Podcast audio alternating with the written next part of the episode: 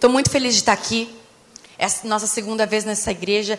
E eu senti uma alegria, pastor Gerson, desde a hora que Robinho e o irmão. Como é que é teu nome mesmo, irmão? Alexandre. Diego e Alexandre, Robinho, e tem, tinha a, a mulher do Robinho está na projeção, tinha outro uh, aqui no back. Eu falei, mas que coisa maravilhosa a família toda na igreja. Essa casa profetiza na sua. Porque a, o filho só faz o que vê o pai fazer, amém?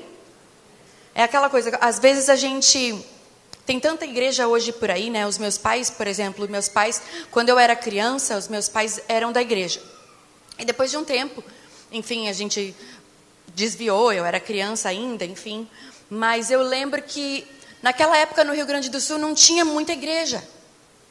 Tipo, eu já, já isso eu estou falando assim de 20, de 30 anos atrás, vai? 35 anos atrás. Eu, sei que eu tenho cara de novinha, mas eu tenho 41. Então, quando eu era bem pequena, né? 30 anos atrás, não tinha tanta igreja. E na nossa cidade tinha duas igrejas evangélicas. E hoje, e, e, e hoje eu vejo, tipo, a gente tropeça numa igreja e cai em outra. E aí até hoje, quando eu falei, me perguntaram, ah, qual é a igreja que você vai estar hoje? Eu falei, eu vou estar na igreja de Deus. Aí ele, a pessoa perguntou para mim, não, mas qual é o nome da igreja? Eu digo, esse é o nome da igreja, igreja de Deus. Ela falou, mas toda igreja não é igreja de Deus. Eu disse, por isso mesmo, esse nome é profético. Por quê? Porque existem diferentes denominações, mas a igreja tem um dono. E é Jesus. E eu me emocionei hoje quando eu vi o pastor Gerson aqui falando para a gente. Às vezes a gente recebe tanto aplauso, tanta coisa, tanto, tanta, entre aspas, uh, mérito de fazer a obra. Mas a gente, às vezes, a pessoa mais importante do culto é o Senhor, amém? Porque para mim um culto bom não é se o louvor foi bom, ou se teve um monte de gente que aceitou Jesus, ou se a palavra foi boa. Para mim um culto bom é se ele veio ou não. Porque a gente sabe fazer culto sem Ele. A gente sabe cantar sem Ele. A gente sabe fazer um monte de coisa sem Ele. Mas Ele falou: sem mim, nada podeis fazer. Porque não é genuíno. Se não é no espírito, não é genuíno. Ele, o Pai procura verdadeiros adoradores. Verdadeiros adoradores, o que, que isso quer dizer? A gente sabe às vezes uns versículos de cor, mas a gente não para para pensar o porquê que isso está escrito, como está escrito e o que, que isso significa. Mas a gente tem um ajudador, o consolador, o nosso amigo, o melhor amigo, a tecla SAP, que se chama Espírito Santo. O Espírito Santo é a legenda da nossa música. Ele é o que nos ensina todas as coisas, ele vai nos ensinar a palavra. E o verdadeiro adorador é o quê? Primeira coisa, o verdadeiro é aquele que tem um encontro com a verdade. Quem é a verdade? A verdade é Jesus.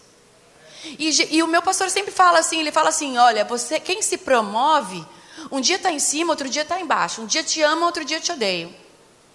Porque o meu marido mesmo, ele tinha uma banda super famosa, ele tinha milhões de fãs, e aí o dia que saiu da banda, perdeu todos os fãs e chamavam ele de traidor do rock brasileiro, e eu era Yoko Ono. E então, assim, o povo, um dia te ama, um dia te odeia. Um dia eles estavam cantando para Jesus, Osana, o que vem em nome do Senhor. Outro dia eles estavam gritando, Barrabás, Barrabás. Solta Barrabás e crucifica Jesus.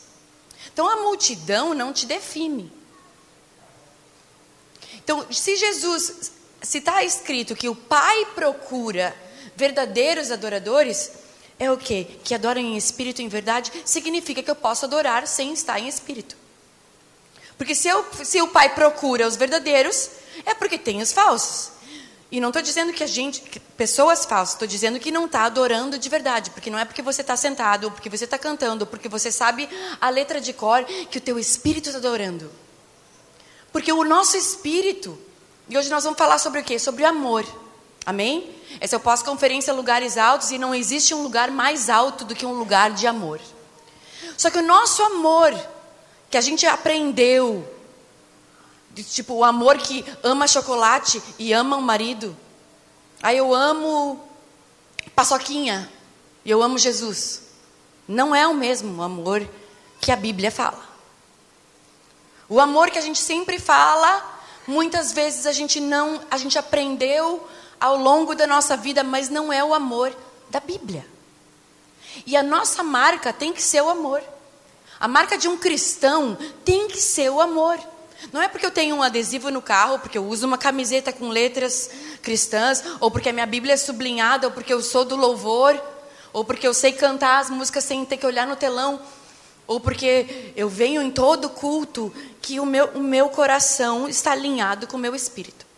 Por isso que tem muita gente que começa bem e termina mal. Tem muita gente que vem para Jesus, é curado, Deus restaura o casamento, restaura a vida dos filhos, Deus faz um milagre na sua vida e a pessoa larga lá Jesus lá na frente. Porque é sempre um relacionamento baseado em troca. Mas como o Rodolfo começou o louvor aqui hoje, ele falou: a gente está aqui porque ele nos escolheu. A gente escolheu ele porque ele nos escolheu. Ele nos amou primeiro. Amém? Você concorda com isso? que Ele te amou primeiro? Como é que você sabe que Deus te ama? Como que você sente esse amor? Porque a gente veio dele, queridos. Irmãos, a gente veio de Deus. Ele soprou em você. É aquela coisa, se você parar para pensar e ter que escrever uma resposta, vamos supor numa prova, dizer por que, que eu sei que Deus me ama? Tipo, é uma resposta difícil de, de explicar verbalmente, mas você entende o amor no espírito. Porque o amor é uma coisa do espírito.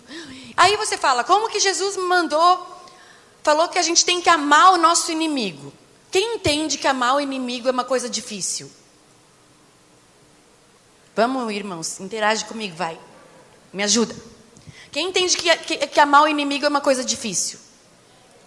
Mas assim, quem, quem acha que amar inimigo é muito difícil? E quem acha que amar inimigo é quase impossível? Porque a gente associa amar a gostar. E amar não é gostar. Amar é no espírito.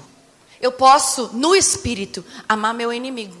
Mas eu não preciso gostar dele e conviver com ele. Mas o espírito é uma. O amor é uma coisa mais espiritual do que a gente. Sabe o que a gente faz com o amor? O amor é uma coisa tão excelente, é o caminho mais excelente. A fé é a esperança e o amor, e o maior é o amor, e a gente pega e põe o amor. A gente dá um downgrade no amor a gente rebaixa o nível do amor. O amor encobre multidão de pecados, mas sabe o que a gente faz na prática? Vou tentar traduzir. Tipo assim, o amor encobre multidão de defeitos. Ok? Só que na prática, o que a gente faz? A gente ama aquela pessoa, mas aí o dia que a gente descobre um defeito dela, a gente faz assim: ah, ela não. Ela não, não é pontual, ou ela não me respondeu no WhatsApp, ou ela não me deu atenção. E aí a gente pega e anula, tipo assim, por causa de um defeito, a gente anula todas as qualidades de uma pessoa. Ou porque às vezes uma pessoa te decepcionou, e sendo que a gente já aprendeu que a gente tem que perdoar 70 vezes 7, mas a teoria não quer dizer que a gente sabe a teoria, que a gente sabe a prática. Porque a gente sabe que tem que perdoar 70 vezes 7. Mas eu te pergunto, você conseguiu já fazer isso? Porque eu luto. Porque o amor não é amnésia. O perdão não é ter amnésia. Perdão é você conseguir lembrar e não doer mais. Você é conseguir lembrar e falar, Deus abençoe essa pessoa. É você não, não, não, vai esquecer, porque tem gente que me pergunta na internet, ai, como é que isso aconteceu comigo, eu não consigo esquecer. Aí a pessoa acha que ela não conseguiu perdoar porque ela lembra. Não, quem não lembra mais dos nossos pecados é Deus. Dos teus pecados eu não li, me, eu lembro mais. Mas a gente lembra. Deus não vai botar uma amnésia em você para você esquecer. Você lembra, mas você não odeia ninguém. Você não quer se vingar. E para a gente entender o que é o amor, eu quero, me, eu quero se deixar, sabe que mulher abre várias janelas, né? Eu espero fechar todas que eu já estou abrindo. E essa palavra concluir, mas eu quero me deter ao amor, e, e hoje foi o Espírito Santo falou comigo o dia todo sobre o amor. E ele usou um exemplo para falar comigo. Porque assim, ó, de tudo que eu posso falar aqui, eu queria que você guardasse uma coisa. O Espírito Santo é a única pessoa que pode te ensinar a ser você. O Espírito Santo vai te ensinar quem é Deus. O Espírito Santo vai te ensinar quem é Jesus. O Espírito Santo vai te ensinar a orar, vai te ensinar a pedir.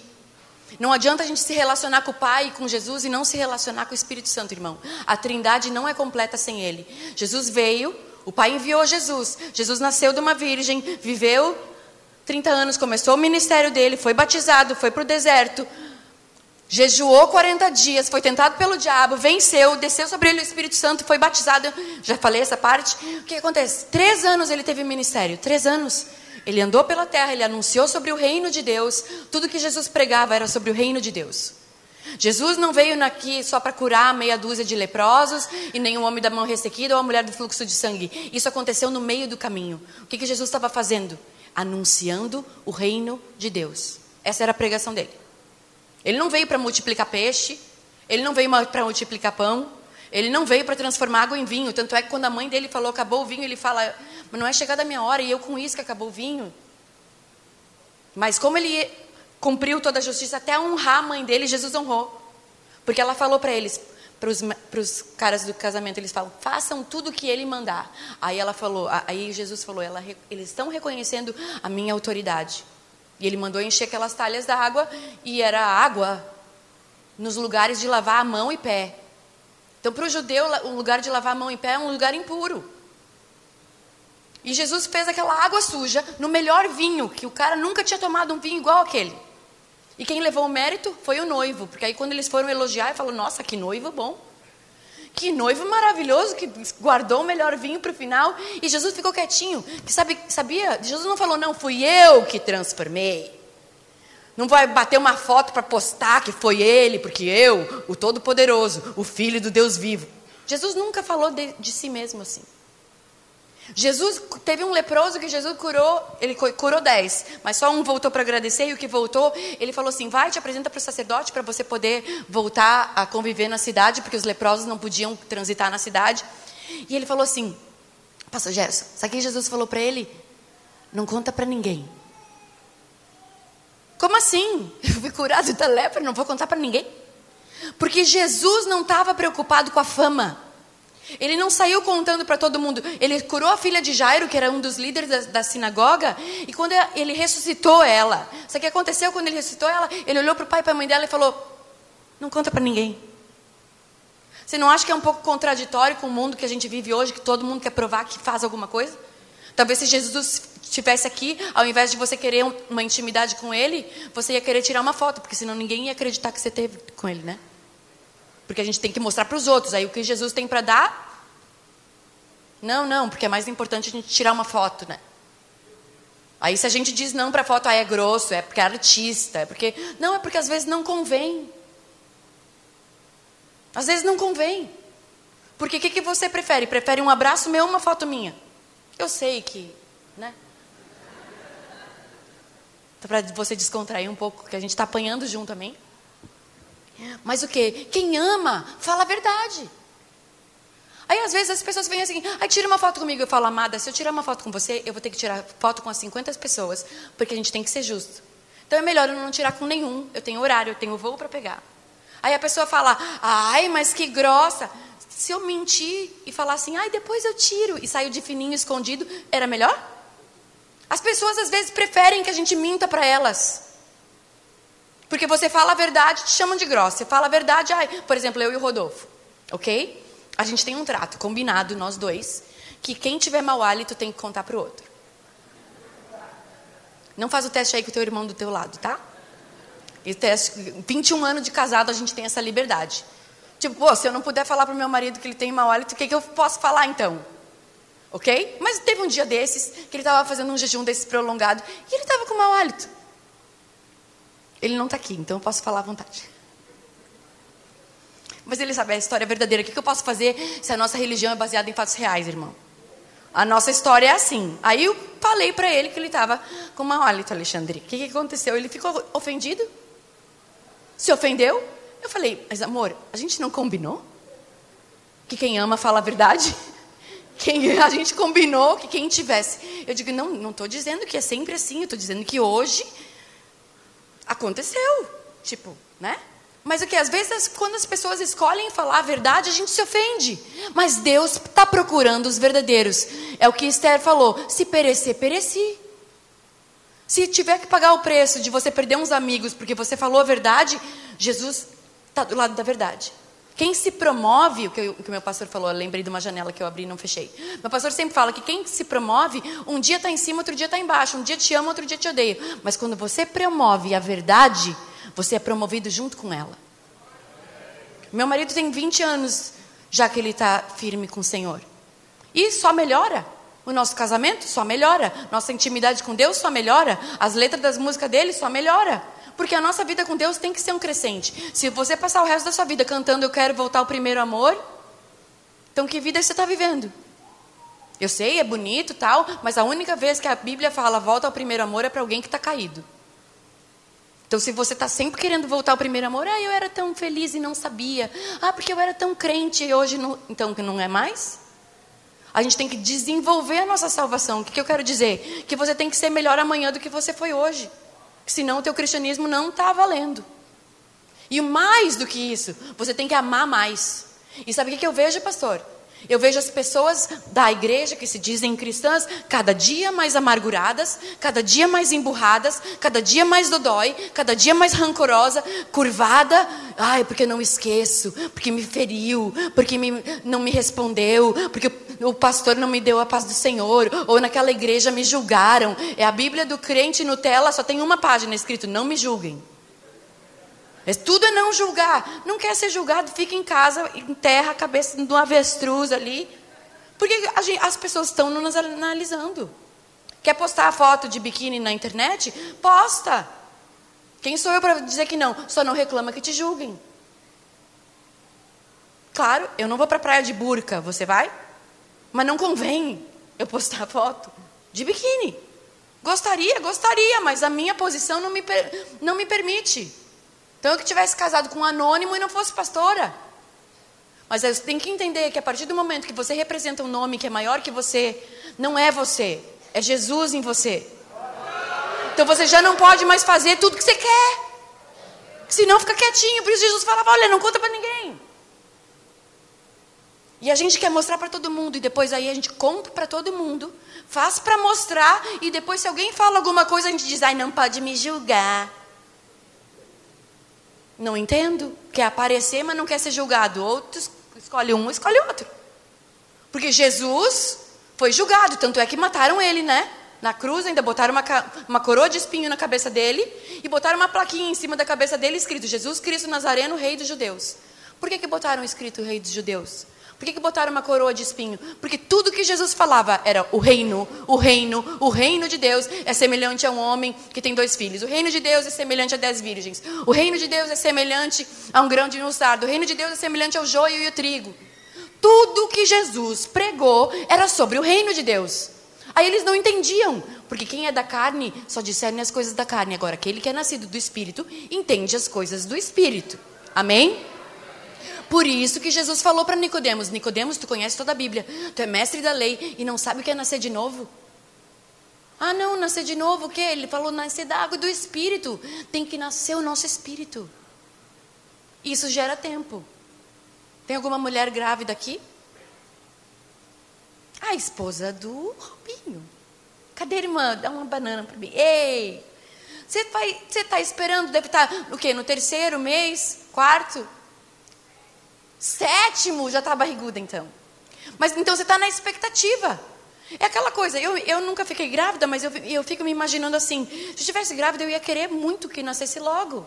Só que se nascer antes é prematuro, se nascer depois, é, tem o tempo para todas as coisas. E outra, tem um esforço. Tem um esforço. O problema é que a peridural e a. E a como é que é o nome da cirurgia? Cesárea a cesárea tirou, as mulheres hoje é um evento, é um, é um super evento. E ganhar neném na cesárea, que a mulher faz maquiagem, contrata fotógrafo, faz, pensa nas lembrancinhas, pensa tudo, tira mil fotos com a hora marcada. Não, eu quero que nasça no dia 18, porque meu pai nasceu no dia 18. Neném nem estourou a bolsa, a mulher já quer que ele nasça, porque tem que ser do signo. Ah, não, a gente é evangélico não fala essas coisas, né? Mas é assim, as mulheres querem controlar tudo. Não, nada contra. Quer fazer cesárea? Eu, é, você fala isso que você nunca teve. É, pode ser. Mas enfim, o que eu quero dizer é que tem dor para gerar. Tem dor para parir. E o problema é que a gente está na geração Doril, tomou, a dor sumiu. A gente quer Jesus que alivia a minha dor. Jesus que alivia o meu pesar. Jesus que alivia. Mas e a parte que ele falou que a gente tem que negar a si mesmo e tomar sua cruz? Ah, não, isso aí era só para aqueles discípulos daquela época. Ah, é? Ele falou assim: quem quiser ser meu discípulo. Ou seja, não é para todo mundo, é quem quiser. Quem quiser, ai, faz uma oração um dia, eu aceito Jesus como meu único Senhor e Salvador. Não, essa é a porta de entrada, meu querido. A porta do reino tem que morrer. Não tem outra saída. Não dá para ser de qualquer jeito. Por isso que um monte de gente larga. Por causa das falsas promessas desse evangelho raso por aí. Que diz: não, você não precisa mudar, fica assim. Ah, você não precisa pagar o preço, você não precisa. Tá, se Jesus, que era Jesus, orava, jejuava, lia a Bíblia. A gente que se diz cristão não faz nenhum dos três e acha que é porque botou um adesivo ali, ou porque sabe citar meia dúzia de versículos. Não consigo entender. Não é. É de dentro para fora. E sabe o que? Deus está procurando. E se Deus está procurando os verdadeiros, é porque não é uma coisa tão fácil de achar. Porque ele fala: muitos são chamados, poucos escolhidos. É isso que quer dizer. Quem são os escolhidos? Os que aceitam. Tudo bem, eu vou. Quem quiser vir por mim, eu vou. Tá, tem um preço. Tem que negar a si mesmo. Você não vai ficar postando foto de biquíni. Porque você é mulher do cara que ele é pastor e você também, não dá. Vai dar briga. Ah, porque, porque eu estou me exibindo? Não, é porque vai dar briga. Se eu posto uma foto um pouquinho mais bonitinha, o Rodolfo falar, tá pensando que é solteira? Você acha que é só o teu marido que reclama? Não, meu também. Ele apaga essa foto agora. Eu falei, tá bom, amém. Eu amo o marido que manda. Feliz a mulher que tem um marido que manda. Ah, você está falando isso, você parece tão feminista. Pois é, que parece, mas não é. Sabe por quê? Porque uma mulher, é muito difícil uma mulher se sentir atraída ou respeitar alguém que ela não admira. É muito difícil uma mulher se submeter a um homem que ela não vê autoridade nele. E a autoridade não é eu que mando, a autoridade ela é reconhecida, não imposta. Então você, mulher que não casou ainda, escolha casar com um homem homem. Amém? Não alguém que tu já manda antes no namoro. E vocês, homens, né? Tipo, escolhe melhor, né? Porque se a mulher já manda em ti, está namorando, imagina quando casar. Vocês acham que eu não sei mandar? Claro que eu sei mandar. Só que o Espírito Santo, quando eu quero manipular o Rodolfo, o Espírito Santo fala: para com esse tom de voz, não fala assim, tu não é mãe dele. Eu não preciso nem que ele reclame. Ele só olha para mim e fala: tu me respeita. Eu falo: tá bom. Porque tudo que o homem quer é ser respeitado. E uma mulher quer ser amada. Você quer ser amada? Respeite seu homem. Porque quando ele se sentir viril, quando ele se sentir o homem da casa, respeitado, ele vai te amar muito melhor. Agora, se você tratar seu marido como você trata teus filhos, pior, que tem mulher que trata os filhos melhor que trata o marido. O filho fala: "Mãe, eu quero um miojo". Não, não, não, filho, deixa que eu vou fazer uma comidinha para ti, uma carninha, vou fazer um macarrão gostoso com quatro queijos. Aí faz aquele buffet pro filho. Aí o marido fala: "Ai, tô com fome lá, faz um miojo lá". Você tem duas mãos, se vira. A geladeira tá ali, Tipo, parabéns, seu filho vai embora, ele vai casar com outra mulher. E quem vai sobrar para você é seu marido. Então trata bem seu marido, querida. Porque um dia e outra, seja uma boa dica para você é ser uma boa sogra. Porque se você ainda não for uma boa sogra, você ainda perde seu filho para a mãe dela. Só lá em casa que aconteceu isso, né? Aconteceu. Hoje minha sogra é minha ovelha. Eu ganhei ela para Jesus, mas por 12 anos ela me odiou. Porque ela achava que eu tirei o filho dela da banda. Ah, porque você, ele não precisava ter saído da banda. Eu falava, tia, mas ele não estava feliz. Mas não interessa. Eu preferia que ele tivesse ficado usando drogas. Hoje ela chora, se arrepende, porque ela falava. que você tinha que aparecer na vida dele? Estava tudo tão bem. Você vê que essa história de Jesus, ela falava, Alexandra, você é uma mulher tão inteligente. Como é que você caiu no conto dos evangélicos? Ela falava isso para mim, minha sogra. E hoje minha sogra não passa um dia sem me mandar mensagem, olha por mim. E evangeliza todo mundo. Mas o que? Demorou 12 anos. E você acha que você vai conseguir com dois meses de namoro? No, dois meses de namoro, nem noivou, já fala assim: ah, porque a minha sogra. Não, querida, não é tua sogra, é mãe do teu namorado. Ah, porque o meu irmão dele, meu cunhado, não é teu cunhado ainda. Não assinou papel. O problema é que o povo que namora, namora como se tivesse casado. E aí quando está casado, quer viver como namorado. Por isso que o Rodolfo fala, que acha que está solteira. Não, não, eu sei muito bem que faz 21 anos que eu estou casada. Mas o que, que acontece?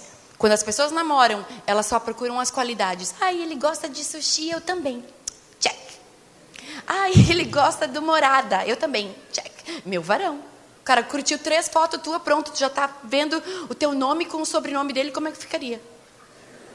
Porque mulher faz isso, viu, homens? Vocês não sabem, mas a gente pensa no sobrenome. Essa é verdade.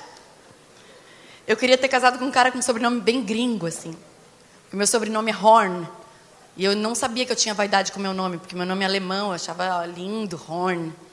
H-O-R-N, tem que soletrar para todo mundo que ninguém entende. Aí Abrantes, né? Abrantes.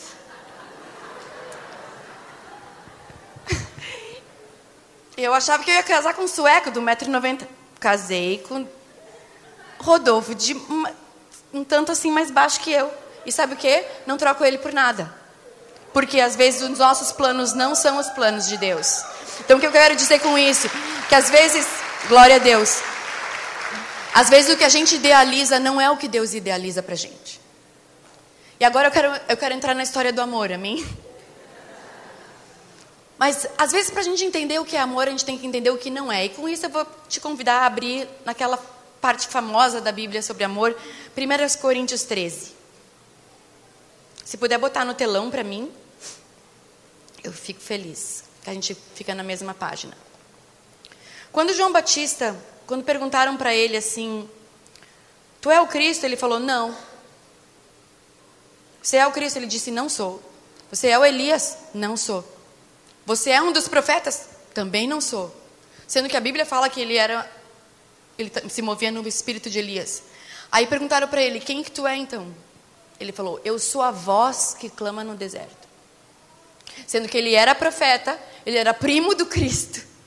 E ele era o espírito de Elias, mas ele sabia, ele ficou com a palavra que foi declarada sobre a vida dele, quando ele ainda estava na barriga da mãe dele. Porque João Batista foi um daqueles que o Espírito Santo tocou ele quando ele ainda estava no ventre da sua mãe. A Bíblia fala que Jesus diz que até uh, João Batista ele foi o maior nascido de mulher, mas no reino de Deus ele era o menor. Porque ele foi cheio do, do Espírito Santo na barriga da sua mãe. E aí o que? Ele sabia quem ele não era. Então, você troca o título de profeta, de pastor, disse aquilo, para ser uma voz? Sim, porque se foi isso que Deus falou a teu respeito, é esse o teu chamado. A gente precisa saber que voz a gente anda ouvindo. Então, e, e aquela coisa, muitas vezes, quando a gente sabe quem a gente não é, primeira coisa que eu tenho para te dizer, você não é um coitado, você não é um erro. Deus te escolheu assim mesmo. Deus nos escolheu, porque Ele vê o nosso final, Ele não vê o nosso começo.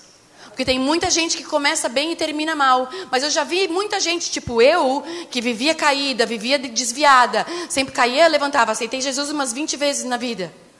Nunca consegui afirmar. Comecei mal. Comecei ainda, vinha na igreja e ainda fumava maconha. Vinha na igreja e, e, vinha com. Desculpa contar, mas é, como é baseado em fatos reais. Tinha vezes que eu ia na igreja com um comprimido de êxtase no bolso. Saía da igreja e ia para rave. Porque eu me sentia menos feia eu ir para rave depois do culto. Demorei. Demorei, não é exemplo para ninguém, mas eu prefiro ter começado mal e terminar bem do que começar super bem, vir aquele fanático, não faz nada, não bebo, não isso, não é aquilo, aquilo outro, em um mês larga Jesus, porque conheceu alguém, ah, porque o meu varão tá lá na rave. Já vi muita gente se perder assim. Mas o que? Voltando ao que você, o que o amor não é. Aqui em Coríntios ele fala mais, Paulo estava falando para os coríntios. E Coríntios, a cidade de Coríntios não era de Corinto, a cidade de Corinto não era das melhores. A cidade de Corinto, de Corinto eles eram, eles eram, como vamos dizer assim, os, os gaúchos iam dizer, eram terrível, uma barbaridade. Era um povo difícil. E Paulo, quando estava escrevendo para eles, ele estava ensinando sobre o amor, e às vezes, para a gente entender, a gente precisa saber o que, que o amor não é. Coríntios, 1 Coríntios 13 fala mais sobre que o amor não é do que o amor é. Por quê? Porque com certeza aquele povo estava trocando o que o amor segundo Deus era do amor segundo o que eles achavam era. Vocês estão me entendendo? Que nem a gente fala, ah, eu amo, você ama Jesus, amo, mas aí você põe na mesma categoria. O que, o que você ama Jesus igual? Porque Jesus falou: se alguém amar mais o pai e a mãe do que a mim. Mas ele disse: ninguém que tenha deixado casa, pai, mãe, por amor de mim, não há de receber cem vezes mais nessa vida e na vindoura. Porque tem vezes que você vai ter que desagradar pessoas para agradar a Deus. Porque o amor, ele custa caro. O amor é uma coisa no espírito. E a gente já vai ler aqui juntos, mas eu fui num casamento esses tempos e eu entendi uma coisa que eu nunca tinha entendido sobre o amor, pastor. O que, que ele, eu, o pastor pegou e falou sobre o amor que a gente, segundo o que a gente pensa que é. A gente acha que a gente tem que amar todo mundo, mas na verdade a gente gosta de algumas pessoas. Amar tem que amar todo mundo, mas aí você acha que você não ama todo mundo porque tem umas pessoas que você não gosta. Só que gostar é uma coisa da alma. Amor é uma coisa, é um fruto do espírito. Você pode amar a pessoa sem necessariamente gostar dela. Ah, é louco isso? É louco, mas é corpo, alma e espírito. Por isso que Jesus falou: vocês acham que Jesus ia falar uma coisa para a gente impossível? Amar o inimigo? Aquilo que eu perguntei para vocês, quem acha que amar o inimigo é uma coisa quase impossível? Eu acho. Só que no espírito não é. Porque eu posso amar no espírito uma pessoa sem necessariamente concordar com tudo que ela faz. Eu posso am amar, muitas vezes, é concordar em discordar. Por exemplo, eu amo bife de fígado. O Rodolfo não pode nem sentir o cheiro. Quem está certo e quem está errado. Mas eu, por amor a ele, por amor a ele, quando eu vou comer fígado, eu como fígado quando eu não estou com ele. E ele não se importa de eu comprar fígado. Ele olha para o fígado no, no açougue e fala, ui, que nojo. Eu falo, não fala assim, porque eu gosto. Então ele, ele olha para mim e faz uma, só levanta a sobrancelha. Você vai comer isso? Uhum. Então eu faço quando ele não está em casa. Porque o amor não importa em ceder. Agora, se você está sempre competindo com alguém, isso não é amor. É outra coisa. É gostar. E tem muitas mulheres, eu falo por mim, por ser mulher, tem muitas mulheres que muitas vezes não não demonstram amor pelo marido. Elas querem ser amadas com o amor ágape, mas elas demonstram um amor manipulador, que não pode ver o cara bem, que quer fazer com que o cara se sinta mal. O cara não pode ter o dia do futebol, porque a mulher fala, ah, é porque não dá tempo para mim. Não, e os outros dias? Deixa o cara ser feliz. Eu tenho, por exemplo, meu marido surfa. Aí eu tenho um monte de mulher que me pergunta assim: Nossa, mas você não acha ruim que o Rodolfo vai surfar? Eu falo, não, porque eu tenho um marido melhor depois. Ele acha ruim eu ir no salão. Às vezes ele pergunta: O que, é que tu tanto faz nesse salão? Eu digo: Bom, tu usufrui do meu salão depois. Eu digo: Tu não gosta de ver minha mão bem feita? Então, o que acontece? O amor você demonstra nessas pequenas coisas. Então, você tem que compartilhar e saber o que o amor não é. E tem uma coisa aqui em 1 Coríntios 13, a partir do 4, se puder botar no telão, a partir do 4. O amor é paciente, o amor é bondoso. Ó, duas coisas só que falou que o amor é. Aí agora, olha a lista do que o amor não é. O amor não inveja, não se vangloria e não se orgulha. E tem mais versículos, espera aí, mas vamos ficar nesse. Volta lá no outro. O amor é paciente e o amor é bondoso. Primeira coisa que eu acho muito difícil a gente ser, paciente. Porque eu não sei você, às vezes quando eu boto uma pipoca no micro-ondas, eu acho que demora. Só que no tempo da minha avó, a pipoca demorava muito mais, porque ela fazia na panela.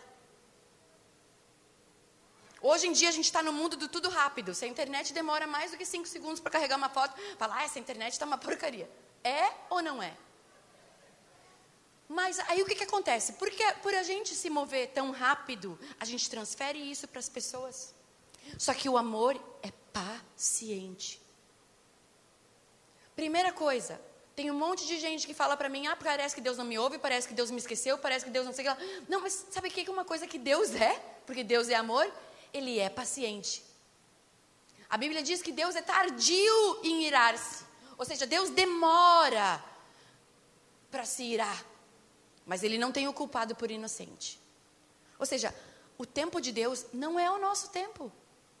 O tempo de Deus não é o nosso que a gente acha que Deus está com pressa. Não, quem tem pressa é a gente. Deus é eterno.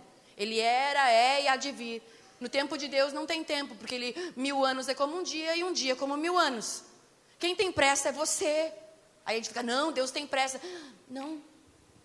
Deus já sabe o que você vai falar antes de você falar, porque Ele conhece seus pensamentos, Ele te formou no ventre da tua mãe.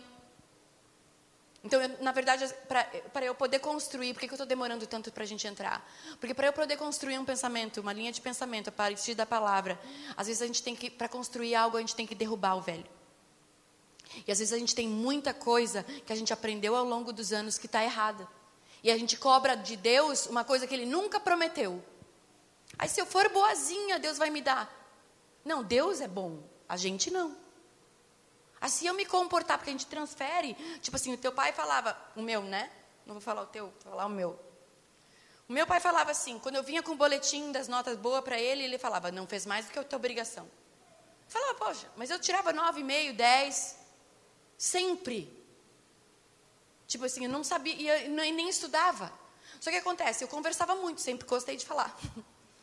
E eu levava advertência direto na sala, porque eu conversava.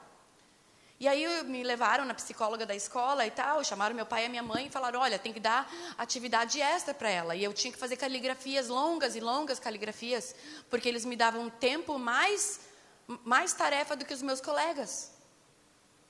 Então, se tinha que buscar giz, era eu. Se tinha que buscar papel, era eu. Se tinha que buscar água, era eu. A professora sempre me mandava fazer um monte de coisa porque eu era hiperativa.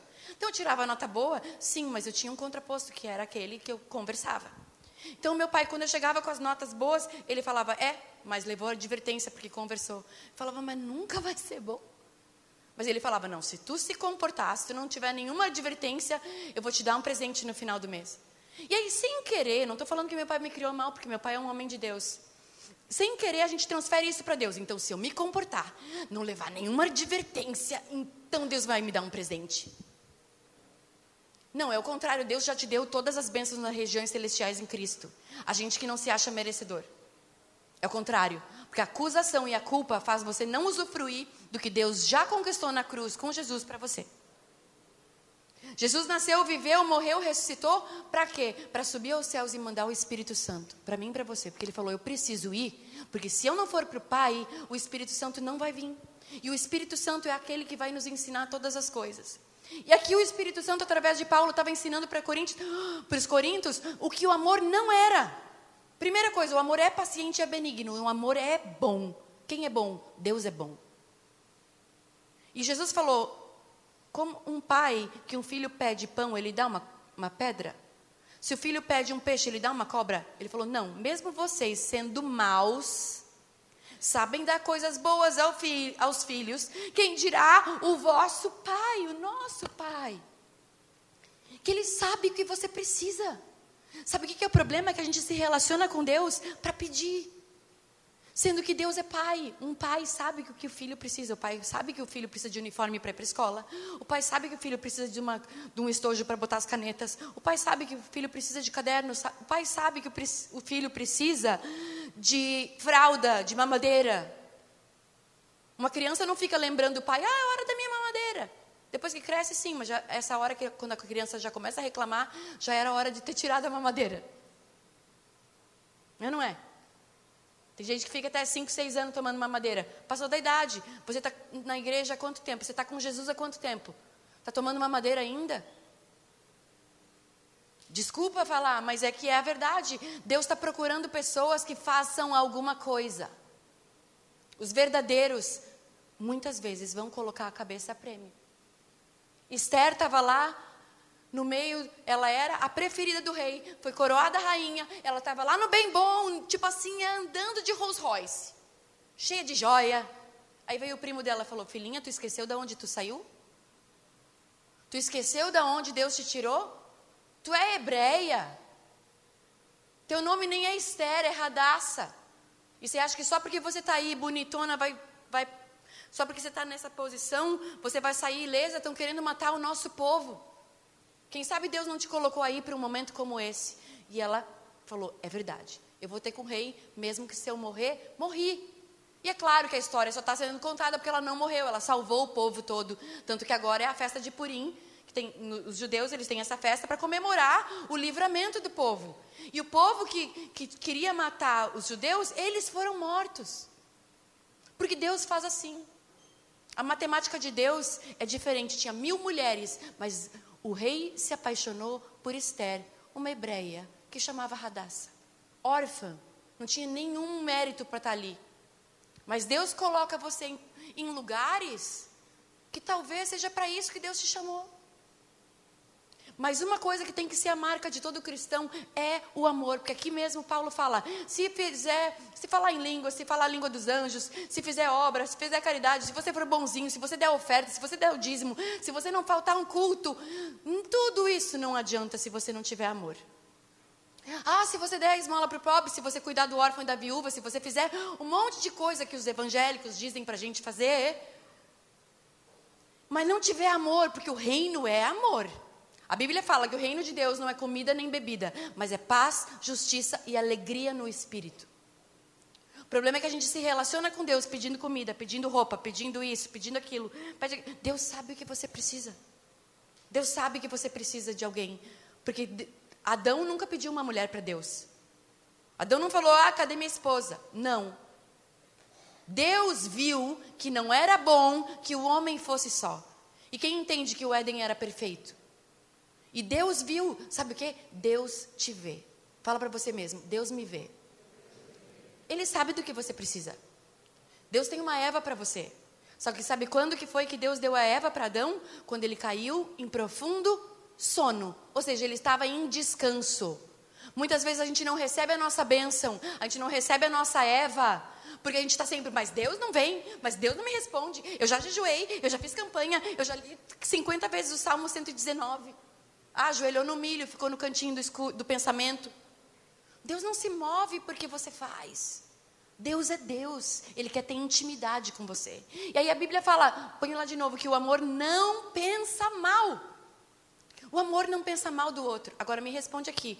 A gente, como homens maus, a gente pensa mal. É só assistir o Big Brother, você pensa mal na hora, é não é? Às vezes não vem Big Brother, né? Vocês são crentes, né? É para ser uma brincadeira, irmãos. Estou usando um exemplo prático, porque eu tenho amigas que não saem de casa, tenho amigas que não estão no culto agora, porque elas hoje é dia de não sei o que no BBB. Cada um, cada um, mas também depois não reclama e não pede para orar. Ai, ora por mim. Ora para quê? Para Deus te libertar? Brincadeira. Mas é aquela coisa, às vezes a gente acusa o outro do que a, e a gente faz pior, coa mosquito engole camelo. Cada um faz as suas escolhas, só que nós somos frutos das nossas escolhas. E aí ele fala: o amor não pensa mal, o amor não pensa em si mesmo. Olha o que a Bíblia fala assim: que o amor não inveja, não pensa mal, não pensa em si mesmo, não se vangloria, não fica dizendo eu sou. Quem é o exemplo de amor? Jesus. Jesus, não falei para vocês no começo que Jesus falava: não contem para ninguém. Não contem para ninguém. O amor não se vangloria, ele não se ensorbebece, o amor não tem vaidade. O amor não é vaidoso. O problema é que a gente fala, ai, olha, eu te amo porque eu te dei essa camiseta. Falando em camiseta, tem as camisetas do Rodolfo lá atrás, vou aproveitar para dar uma camiseta. Deixa eu amar alguém agora. Minha linguagem de amor é presente, não sei qual é a sua. Mas aí, lá atrás tem as camisetas. Essa música se chama Escondido em Mim, o Rodolfo fez essa camiseta. E essa camiseta, tem esse balão, que ele fez uma música que chama Escondida em Mim, e ele diz que quando ele estava escrevendo a música, ele teve uma visão de um balão subindo, mas para o balão subir, ele tinha que tirar os sacos de areia de dentro. E aí Deus falou para ele, quando ele estava compondo, que é exatamente a nossa vida com Deus. Às vezes, para a gente ter mais intimidade com Ele, para a gente acender os céus, a gente precisa se esvaziar do peso desse mundo. Por isso que a gente precisa perdoar, por isso que a gente tem que pedir perdão, por isso que a gente tem que não guardar rancor, porque esses pesos dessa vida nos mantêm preso aqui. Só que um balão não foi feito para ficar no chão, um balão foi feito para voar. Assim é você, você não foi feito para viver só aqui na carne. Deus te chamou para você viver no espírito. Amém? Então é isso que essa camiseta quer dizer. Deixa eu ver que tamanho. Ah, essa é P. Eu vou dar para uma mulher então. Tem P e PP. Ah, pode ser para você. É tu mesmo. Tu, tu, desculpa, gaúcha, fala tu, né? Tem mais uma, tem uma preta aqui. Deixa eu mostrar. A preta é igual, é o mesmo balãozinho. A história é a mesma, só que é PP, aí tem que ser uma mais magrinha. Aí é bem magrinha, você vai ficar bem bonitinha. Sua linda. Deus abençoe você. E vocês que quiserem, tem lá atrás, com o irmão Diego. As camisetas estão 60 reais, mas deixa eu voltar aqui. Eu não gosto de fazer propaganda no meio da palavra, mas como eu falei da camiseta, enfim. O amor, ele não se vangloria. Não é agora a menina que eu dei a camiseta, eu vou pegar, agora olha, você vai ter que fazer alguma coisa para mim, porque eu te dei uma camiseta. Às vezes as pessoas acham que amam assim, cobrando. Ah, porque não me respondeu, porque não me deu, porque não me chamou no WhatsApp, porque não me convidou, porque não... ah, porque você não me ama. Não, gente, vamos parar de ser dodói. O amor é uma coisa no espírito. Eu posso ficar 10 anos sem ver uma pessoa, mas se eu amo ela, quando eu encontro, parece que foi ontem. Alguém tem algum amigo assim, algum parente assim que você ama, que você pode ficar o tempo que for, a pessoa não te cobra, a pessoa não te joga na cara, a pessoa não, não fica dizendo, ai, você nem me ligou. E aí quando você encontra, você fala, meu Deus, te amo a vida inteira. E, e, tem mais ainda. Tem o tipo de pessoas que a gente encontra, conhece um dia e fala: Meu Deus, onde é que tu estava a minha vida inteira que eu te amo tanto?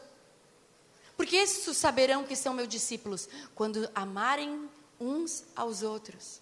Tem pessoas que você conhece, que você não tem nada em comum, que você nunca viu, mas você conecta no espírito. Você fala: Meu Deus, onde é que tu estava que tu não era minha melhor amiga até hoje? Eu tenho várias dessas. E eu posso ficar sem ver essa pessoa anos. Eu encontrei uma amiga minha semana passada em São Paulo que fazia 15 anos que eu não via. 15 anos. E sabe o que? A gente continuou o assunto como se nada fosse.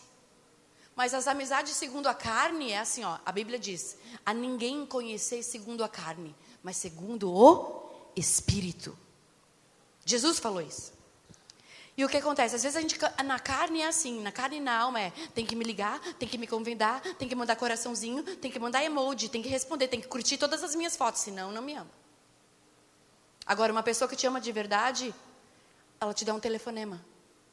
E o problema é que as nossas redes sociais hoje nos enganam, porque você vê lá que tem 5 mil amigos, mas aí eu te penso assim, eu te pergunto hoje, talvez se você tivesse que ligar para um desses 5 mil para vir te buscar aqui na igreja para te dar carona para casa, para quem que você ligaria? Quem você ligaria agora e atendia o telefone que não está vendo o Big Brother? Isso é uma triste realidade, porque a gente pensa que tem 5 mil amigos, mas infelizmente, querido, estou aqui para te dizer que não tem. Geralmente você, para alguém para largar tudo, para vir até aqui te buscar, ou seria teu pai, tua mãe, ou teu irmão, ou alguém muito próximo teu, ou seja, alguém que te ama. Independente de você ser bom ou não, porque o amor encobre multidão de pecados independente de você ser bonzinho ou não. O amor é, é assim, ó, o pai não dá só uma mamadeira para o filho se o filho é bonzinho. O pai dá uma mamadeira para o filho porque o filho precisa viver. Deus é assim, Deus é pai. Ele não nos dá porque a gente mereceu, ele dá porque ele é Deus. E a gente acha que a gente tem que fazer por merecer. Não, o reino é tomado à força, mas o amor de Deus não. E sabe o que Deus quer fazer em você? Ele quer ativar esse amor que está dentro de você. Para quê? Para você fazer diferença lá fora. Sabe por que a gente vem na igreja? Para aprender como ser lá fora. Porque onde a gente vai manifestar o reino? Lá fora, não é aqui. Porque aqui, se eu falo, levanta a mão, levanta. Falo, todo mundo aqui é crente. Todo mundo canta. Todo mundo se abraça. Todo mundo diz que se ama. Só que sai daqui, fala, mas será que Deus me ama mesmo? Só tem uma coisa para te dizer: tudo é possível ao que crê não ao que duvida. Para de duvidar. Estou te dando trabalho, né, irmão? Estou falando rápido, né? Mas tudo é possível ao que crê, não ao que duvida. A gente às vezes diz que crê, a gente levanta a mão, eu creio, eu creio, que Deus tem uma obra na minha vida, que Deus tem uma obra na minha vida. Fala para o seu irmão, Deus tem uma obra na nossa vida, fala para o outro, aí você faz um sorriso amarelo, que não gosta de falar para o irmão que está do seu lado. Eu também não gosto quando eu estou sentada aí. Tipo, de novo falar para irmão é, é. Hum, né? Enfim. Aí você fala, mas você não creu. Você não creu naquilo que você falou. Aí você sai, vai dormir e fala assim: não, Deus não esqueceu. Deus não sabe quem eu sou. Tem um bilhão de pessoas no mundo e Deus me esqueceu. Não, Deus sabe quem você é. E sabe qual é a pessoa que Deus sabe quem você é? Não é o teu feed no Instagram. Não é os teus amigos no Facebook. Não é nada disso. Deus conhece a pessoa que deita no travesseiro, apaga a luz e está lá só você e você e você no travesseiro.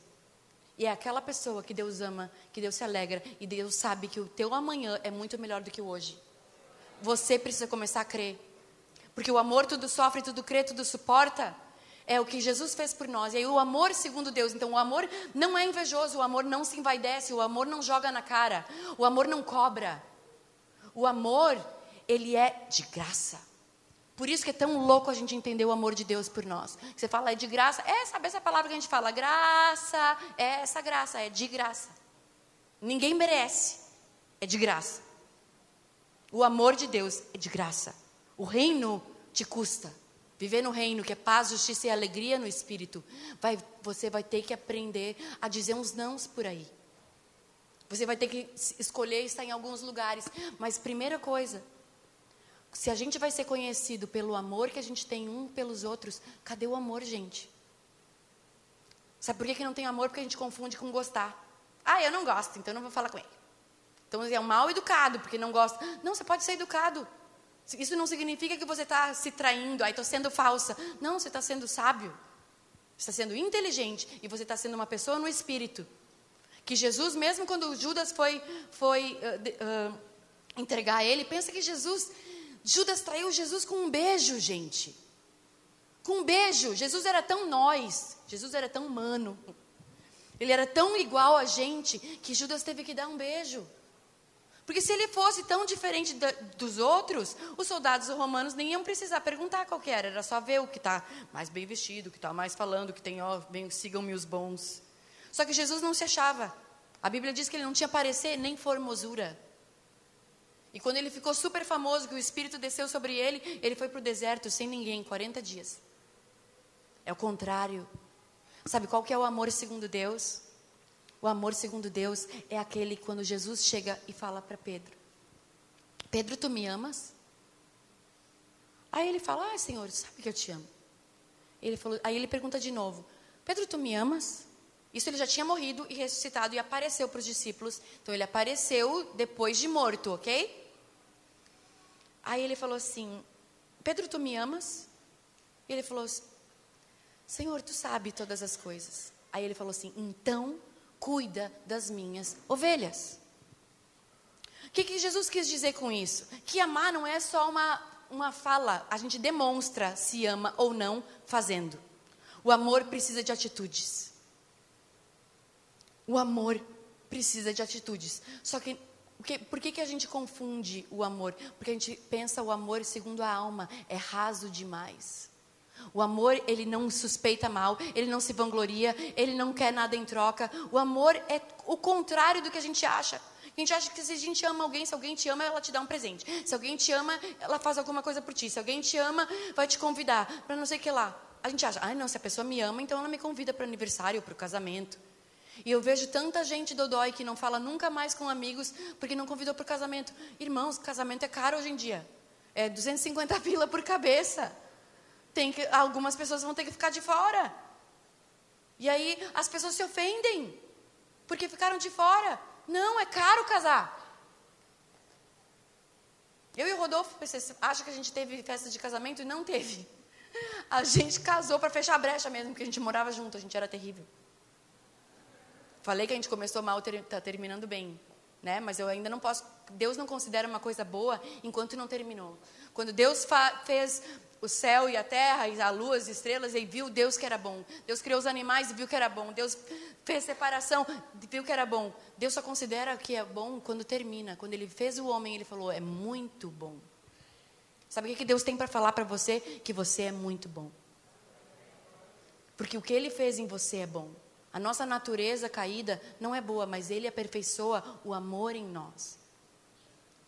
E eu quero terminar contando a história do jovem rico. O jovem rico é aquele homem que, se puder, tem um tecladinho? Era aquele homem que se jogou aos pés de Jesus e falou: Bom mestre, o que, que eu faço para entrar no reino? O que, que eu faço para ter a vida eterna? Aí Jesus responde para ele: Por que me chamas bom? Não há nenhum bom senão Deus. Jesus dá um toco nele assim, tipo, na reta. Lembra sobre o que eu falei de falar a verdade? Jesus falava a verdade. Teve uma mulher que foi pedir para a filha dela ser curada e ele falou: Não, não, eu não fui enviado para você, só para as ovelhas de Israel. Não é lícito dar aos cães as coisas santas. Ele chamou ela de cachorro. E ela falou: Não tem problema, pode me chamar de cachorro, eu como a migalha que cair da tua mesa. Aí Jesus falou: Uau, que fé é essa que eu não vi?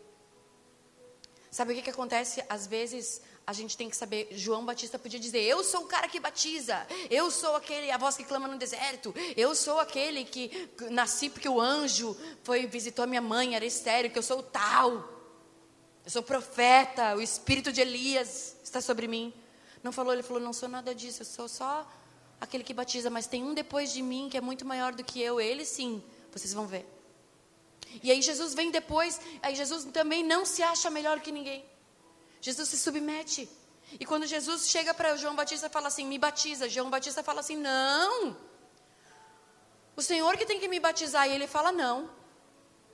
Não, João, você me batiza". Aí Jesus, e aí João Batista, não, você que tem que me batizar. Ele falou, não, não, não, não. A gente tem que cumprir a justiça. Porque o reino de Deus é paz, justiça e alegria. Às vezes a gente não quer se rebaixar. Porque vão, o que, que vão pensar? Só que o, maior seja servo de todos. Aquele que quer ganhar, perca. Aquele que quer ser primeiro, seja o último.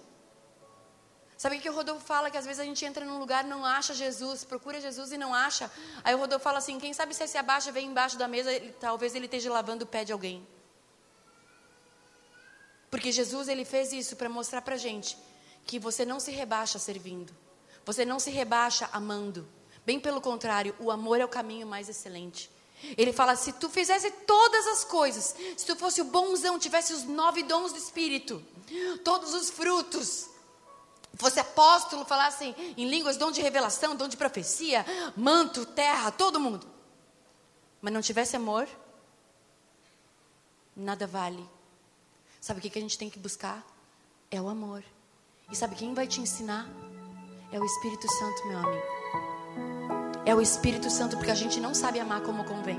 A gente não sabe orar como convém. A gente não sabe nem pedir como convém. Ele, Jesus falou: vocês não recebem porque vocês pedem mal. Sabe por quê? Porque a gente faz uma lista de pedidos como se Jesus fosse um Papai Noel. E é bom mesmo, Senhor, no fim do ano eu ter dado check, riscado todas as coisas, senão não vem mais na igreja. Porque eu conheço gente assim, faz o plano de 2021 e Deus tem que concluir tudo, que senão ela não volta na igreja. Tipo, teu Deus é Papai Noel, porque Papai Noel não existe, nenhum Deus assim.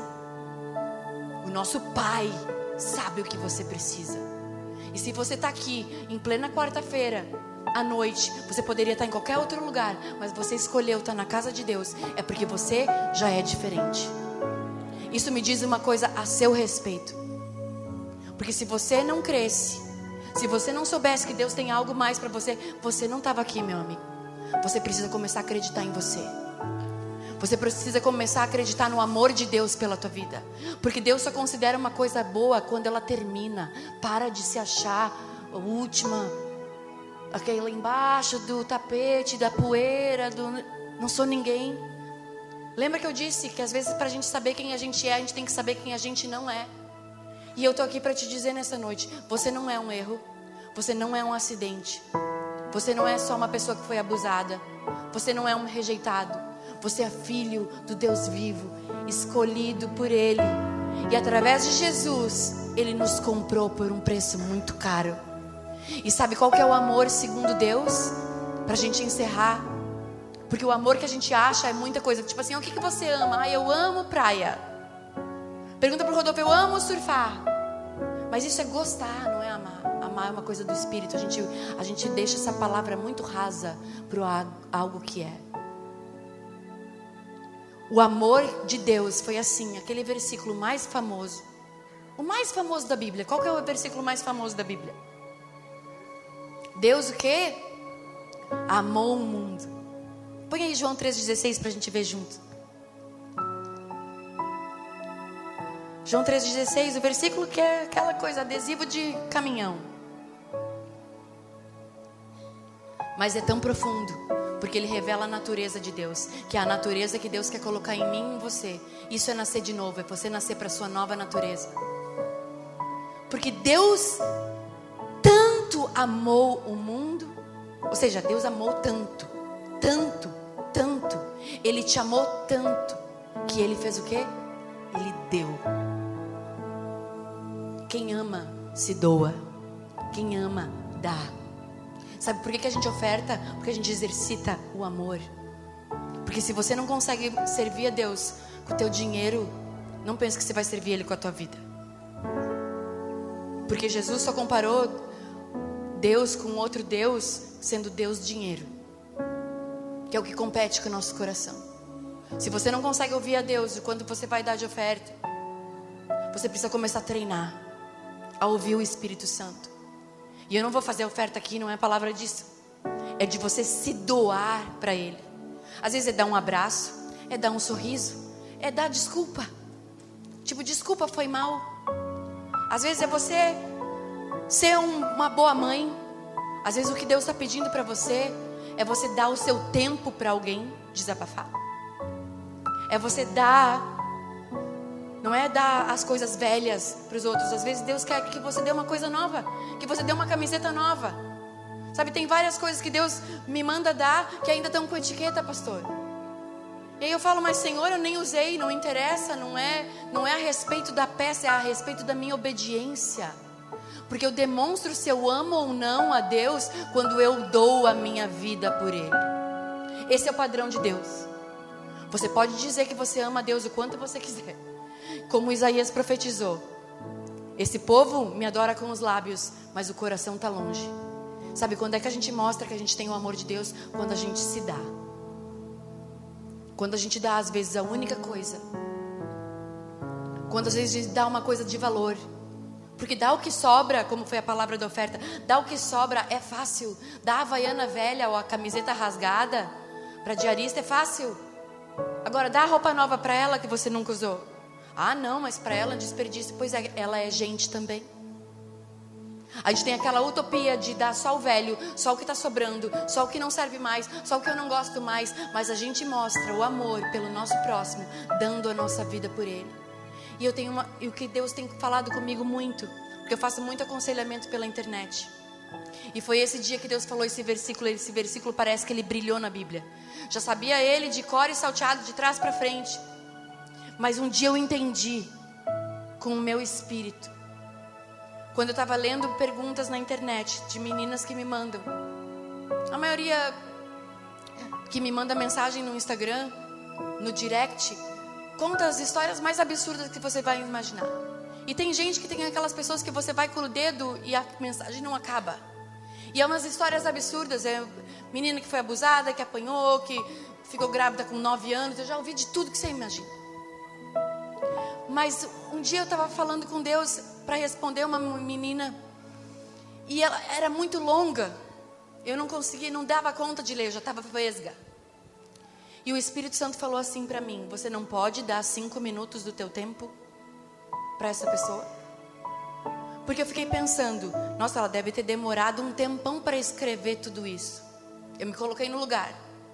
Eu estou ainda lendo, ainda vou responder, respondo um coraçãozinho que seja ou a pombinha do Espírito Santo. Mas o que? Naquele momento Deus falou para mim: você não pode dar cinco minutos para essa pessoa. E o Espírito Santo falou assim para mim: imagina o desespero que essa pessoa deve estar para escrever para uma anônima na internet que ela nunca viu tudo isso. Ele falou assim para mim: o mínimo que você pode fazer por respeito e por amor é ler. E eu falei: tá bom. O mínimo, porque nem sempre eu sei o que falar. Não pensa que eu, eu, eu, sou a conselheira perfeita, não, porque tem vezes que eu não sei o que falar, pastor. É umas histórias que eu não sei o que dizer. A senhora sabe disso. A gente ouve umas histórias que fala assim: Meu Deus, você está vivo ainda não se jogou do prédio. Parabéns. Porque tem umas histórias que às vezes é bom você ouvir a história dos outros para você parar de reclamar da sua vida. E toda vez que eu ouço, não, que eu ouço, que eu leio, né? Eu me lembro que eu estou doando minutos do meu dia para alguém. Agora, eu hoje, três anos depois que eu faço isso, vocês não têm ideia o quanto de testemunho que eu ouço e que eu leio de pessoas porque eu dei uma frase, porque eu dei um pouco de atenção, porque eu fiz uma oração no áudio e mandei, que tiveram a vida transformada. Às vezes, tudo que uma pessoa precisa é um abraço. Às vezes, tudo que a pessoa precisa é uma palavra de esperança. E sabe quem é que Deus vai usar? Você, meu amigo. Para de transferir para gente que está aqui no púlpito, porque eu não posso ir no seu bairro, eu não posso ir no teu trabalho, eu não vou ir na tua escola nem na tua faculdade, mas você vai. E sabe o que? Jesus quer ir nos lugares disfarçado de você. Jesus quer ir no teu trabalho dentro de você. Quando você chega, Jesus chegou. Deus quer ir falar com o teu chefe dentro de você. Ah, mas eu vou pregar para ele. Não, seja um bom, um bom empregado. Chega no horário. Faça tempo extra, anda a segunda milha, dê bom testemunho. Não chega atrasado. Não passa a perna em ninguém, não mente. Porque isso já é um testemunho.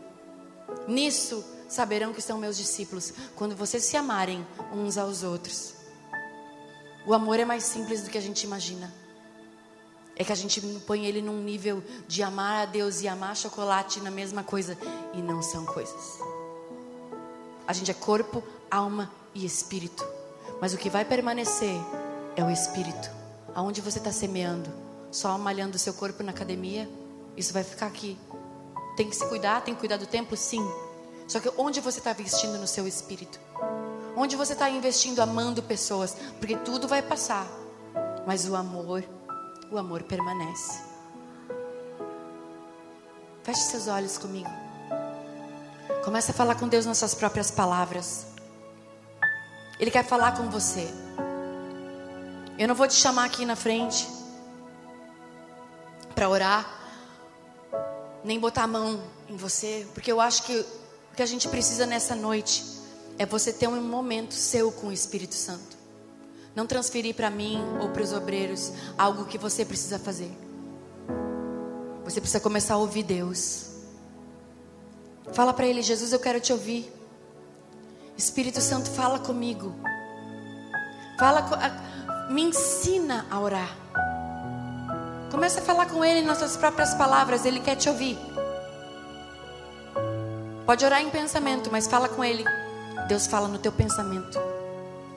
O Espírito Santo quer falar com você. Oh Espírito Santo de Deus. Eu oro por cada um dos meus irmãos aqui. Eu oro por cada um dos meus irmãos aqui que os ouvidos sejam abertos. Que o coração deles estejam abertos primeiro para o teu amor, Senhor. Que cada um aqui, a minha oração é que tenha um encontro de amor nessa noite. O amor que não quer nada em troca. O amor que se doa. O amor que se abre. O amor que fala a verdade. O amor que foi como Jesus falou para aquele jovem rico. A Bíblia diz: o amor. Jesus olhou para ele e o amou. E falou: Vai, vende tudo que tens e vem e me segue. Sabe, não, Jesus não está pedindo para você ir vender nada. Mas o Espírito Santo está pedindo para você entregar o que tem te separado dele. O que impedia aquele jovem eram os muitos bens dele. A gente podia ter mais um evangelho escrito hoje, se talvez aquele jovem tivesse falado: Peraí, que eu vou lá e já volto. Mas ele se retirou triste, porque ele era muito apegado às coisas. E tem muita gente que eu conheço que Jesus vem, Jesus fala, Jesus olha com olhos de amor. Jesus fala: Eu te escolhi. E as pessoas saem da presença, de, da presença dele tristes, porque elas amam mais a sua vida, mais o namorado mais o carro delas do que Deus. E é difícil para a gente entender o amor, mas para quem tem o Espírito Santo, Ele mesmo vai te ensinar. Pede comigo, Espírito Santo, eu abro meu coração nessa noite para começar a te ouvir de uma maneira diferente, sabendo que Tu me amas como eu sou, sabendo que Tu me ouves no meu pensamento eu quero começar a entender o teu amor por mim.